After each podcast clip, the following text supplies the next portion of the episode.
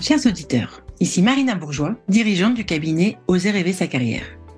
Comme vous le savez, le podcast Cheminement, ce sont des interviews pour vous inspirer et des capsules pratiques pour vous permettre d'avancer sur des thèmes qui nous sont chers au cabinet et qui vous concernent.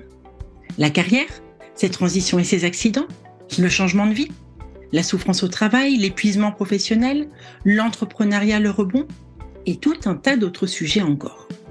Vous pourrez retrouver l'ensemble des références idées dans cette nouvelle capsule sur nos réseaux sociaux, Facebook, LinkedIn, Instagram et TikTok. J'espère que cette capsule sera pour vous apprenante et aidante. Bonne écoute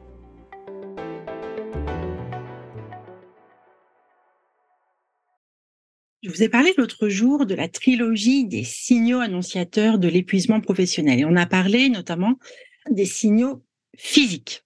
On va aujourd'hui se tourner vers les signaux psychiques, c'est-à-dire la deuxième catégorie des signaux ou symptômes hein, du burn-out. Alors là encore, il y en a plusieurs. Et une fois encore, faites attention, ces signaux ne sont pas à prendre à l'état isolé, mais en tous les cas, lorsqu'ils se rencontrent de façon cumulative et qu'ils s'inscrivent dans le temps, là, il faut être vigilant. Alors on y va. Quels sont les signaux psychiques et annonciateurs d'une surchauffe d'un épuisement, d'un burn-out qui arrive. Tout d'abord, on va avoir une fatigue émotionnelle, c'est-à-dire une sorte de d'abattement, de sensation de vide intérieur, d'asthénie. Et on va avoir, alors ça c'est euh, quasi systématique, ce qu'on appelle la labilité émotionnelle, c'est-à-dire des humeurs changeantes, avec très très souvent une forte irritabilité. C'est-à-dire que tout à coup, on, est contrarié, on est agacé par le moindre truc, l'humeur change, on est très sensible, on devient plus susceptible, avec même parfois des pointes de cynisme, de, de froideur, etc. En tous les cas, l'irritabilité, c'est vraiment un des critères les plus récurrents dans les personnes que l'on accompagne et dans la littérature sur le, sur le sujet. C'est-à-dire que là où quelqu'un avait un tempérament plutôt euh, calme et tranquille et plutôt zen, cette personne va se surprendre à être de plus en plus irritable. Alors que ce soit au boulot, à l'égard des collègues, du manager, de la hiérarchie, des clients, des fournisseurs, etc., euh, ou à la maison. C'est-à-dire en rentrant le soir, euh, l'irritabilité, ne plus supporter euh, conjoint, conjointe, enfant, partenaire, concubin, concubine, etc. Voilà, une forme d'agacement récurrent. Et c'est vrai que c'est souvent les parties prenantes à la maison qui prennent parce que bah, des fois, on va se contenir davantage au travail. Ça, c'est vraiment un critère important. On voit aussi une forme d'humeur, et ça va avec, hein, parfois dépressive, avec en tous les cas des grands pics d'humeur, des grands hauts, des grands bas et une versatilité qui n'était pas nécessairement là auparavant. On va avoir aussi ce que l'on appelle le détachement émotionnel. C'est en gros la sensation d'être là sans être là. Un sentiment de distanciation, de dépersonnalisation. On est là, on est dans la pièce, on est dans la réunion, on est à table, et puis finalement, on n'est plus vraiment là. C'est-à-dire qu'il y a une forme d'absentéisme mental. Ça, c'est également un signal. Et on va avoir, là encore, c'est un des gros critères hein, qu'on entend chez quasiment tous nos accompagnants en, en épuisement, des troubles cognitifs inhabituels et persistants, type perte de mémoire, troubles ou perte de la concentration, ralentissement psychomoteur, etc. Ça va être par exemple, euh, vous savez, vous allez au distributeur pour euh, tirer de l'argent et puis vous ne vous souvenez plus de votre code, ou alors le code de, votre immeuble. Vous ne retrouvez plus vos clés alors que vous savez exactement ordinairement où vous les avez rangées. Euh, vous ne parvenez plus à lire vos mails. Vous ne parvenez plus à comprendre exactement ce qui se dit en réunion vous ne parvenez plus à comprendre non plus les subtilités d'un échange avec l'autre. Euh, ça va être également des étourderies, des oublis, mais ça on en reparlera dans le cadre d'un autre, d'une autre capsule. La difficulté à lire aussi, ça c'est vraiment quelque chose de très prégnant et c'est un vrai signe qu'il faut écouter. Quand euh, on se rend compte qu'on n'arrive plus à comprendre un paragraphe, qu'on revient systématiquement euh, en arrière, qu'on ne comprend plus les émissions à la radio, les hum, programmes télé, un film, une série qu'on n'arrive plus en termes de hum, concentration à tenir, par exemple, le temps d'une série, d'un épisode. Je vous donne l'exemple d'une hum, de nos clientes qui euh, arrivait vraiment à un stade d'épuisement très avancé, nous racontait que euh, même un dessin animé de ses enfants, elle ne parvenait plus à le comprendre. Donc voilà, on a l'impression d'être complètement euh, déconnecté de soi-même et qu'on perd ses facultés cognitives. On va avoir également toujours donc dans les signaux psychiques des appréhensions excessives, sorte d'anxiété, euh, angoisse avec des, vous savez, la boule au ventre sur le chemin du travail ou le dimanche à partir de 15-16 heures quand on sait que ça y est, la semaine reprend, un sentiment d'angoisse, d'appréhension qui va euh, qui va monter à l'idée de reprendre la semaine, des crises d'angoisse, de la spasmophilie, des crises de larmes intempestives. C'est-à-dire que au-delà de la somatisation physique dont on a parlé dans la dernière capsule, on va avoir également une forme de somatisation euh, psychique avec des euh, par exemple des pleurs, euh, des pleurs incontrôlés, répétitifs, on ne sait pas exactement pourquoi, mais ça va pas, etc. Ou passer du rire aux larmes trop rapidement par rapport à d'habitude. On a du mal aussi à, suivre nos propres idées. On passe du coq à l'âne extrêmement rapidement. Et puis plus largement, évidemment, il va y avoir un sentiment de surchauffe généralisé, c'est-à-dire la sensation de tirer sur la corde, l'impression de perdre pied, qu'on est dans un tunnel, qu'on est à bout, qu'on est en permanence en pilotage automatique, qu'on agit en mode robot, qu'on ne voit plus la fin de sa to-do list, etc. C'est-à-dire un sentiment vraiment exacerbé de surchauffe, de perdre pied.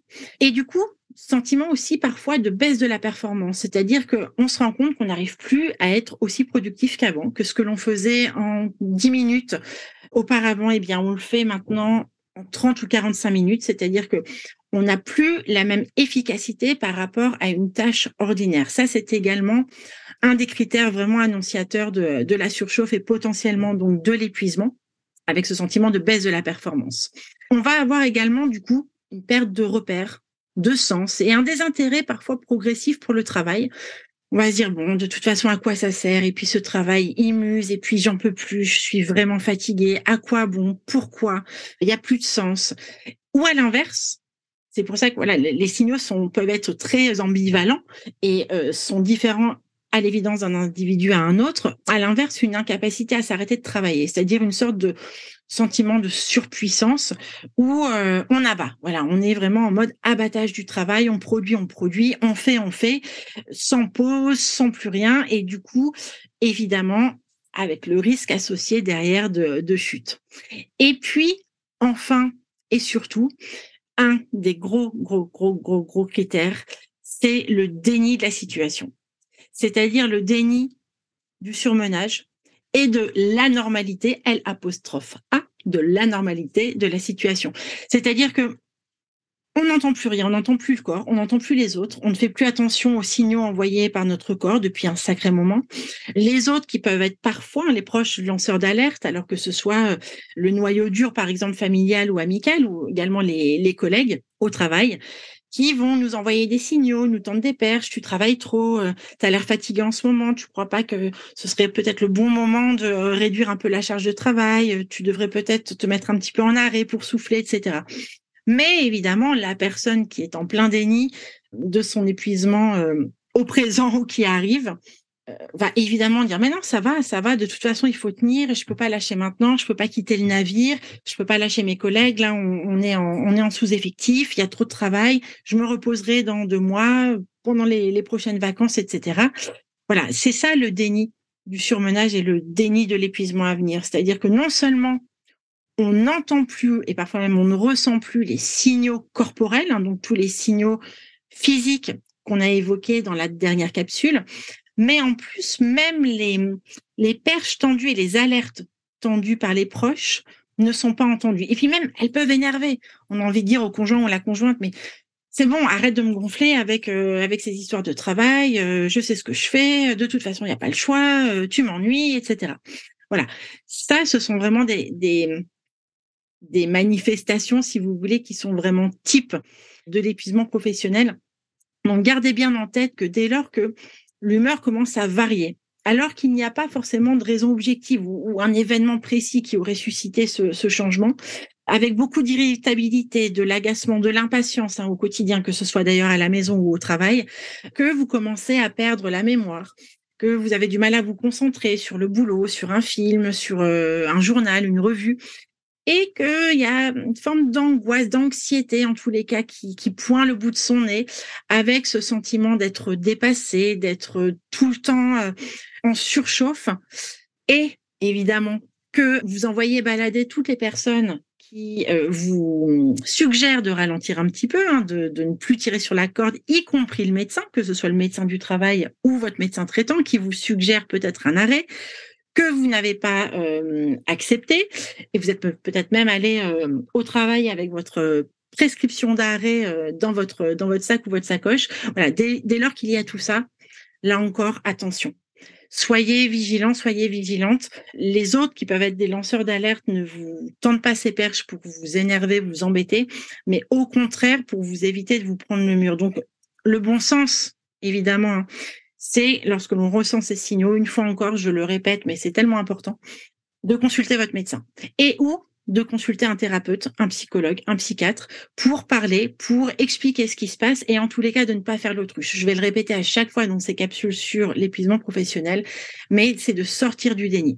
Je pense qu'on a diffusé suffisamment d'interviews euh, de personnes qui ont fait des épuisements pour pouvoir dire que le déni est vraiment l'ennemi numéro un euh, du soin et du traitement de l'épuisement professionnel. Donc sortir du déni, se poser, se dire, OK, là, euh, en termes de signaux, qu'est-ce que m'envoie mon corps sur le plan physique et sur le plan psychique, qu'est-ce qui se passe en, moi en ce moment? Est-ce que je pleure pour un rien, de façon intempestive? Est-ce que mes enfants, mon époux, mon épouse me font remarquer que ah, je suis chiant ou chiante, que je suis euh, vite agacée, que je prends la mouche rapidement? Voilà, tout, ces petites choses, lorsqu'elles se cumulent et une fois encore qu'elles s'inscrivent dans le temps, doivent être entendu et écouté, même si ça ne fait pas plaisir, même si ça contrarie, même si ça bouscule l'agenda, il faut l'écouter. C'est fondamental.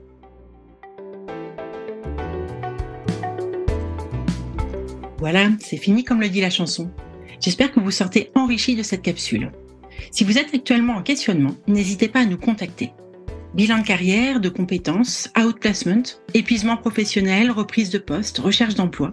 Nous accompagnons tous les jours des femmes et des hommes ressentant le besoin de faire bouger les lignes de leur vie. Et si vous souhaitez que j'aborde des sujets particuliers, n'hésitez pas à me le faire savoir sur l'application Apple Podcast ou sur nos réseaux sociaux. Profitez-en pour mettre des petites étoiles si le format vous a plu. Et si Apple, c'est pas votre truc, vous pouvez retrouver les capsules sur Deezer ou Spotify. Merci de votre écoute, de votre soutien et à très vite pour une nouvelle thématique. Salut